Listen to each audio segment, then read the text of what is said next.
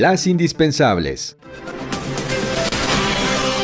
Muy buenos días, este 5 de marzo de 2021. La secretaria ejecutiva de la Comisión Económica para América Latina y el Caribe, Alicia Bárcena, informó que la pandemia de COVID-19 provocó una reducción 10% en el ingreso por habitante durante 2020 y elevó la pobreza hasta 50.6% de la población, así como la pobreza extrema hasta 18.3%. Al dar a conocer el informe anual Panorama Social de América Latina 2020, detalló que la pobreza extrema subió 8 puntos porcentuales hasta 18.3%. La CEPAL reconoce que recursos de programas sociales del gobierno federal tuvieron poco efecto contra la problemática.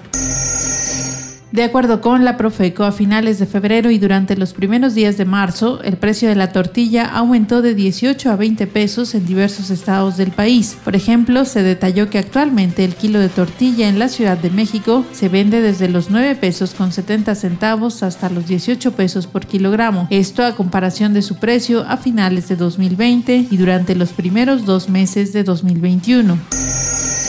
Este viernes 5 de marzo, estados como Sonora, Colima, San Luis Potosí, Nuevo León y Guerrero serán los primeros en arrancar con sus campañas electorales para renovar sus gubernaturas el próximo 6 de junio, cuando los ciudadanos elegirán a 15 nuevos gobernadores, 500 diputados federales y alrededor de 1.926 presidentes municipales. A diferencia de los otros estados donde se renovará al mandatario estatal, en estos las campañas durarán 90 días. Un avance informativo de Agencia Central de Noticias.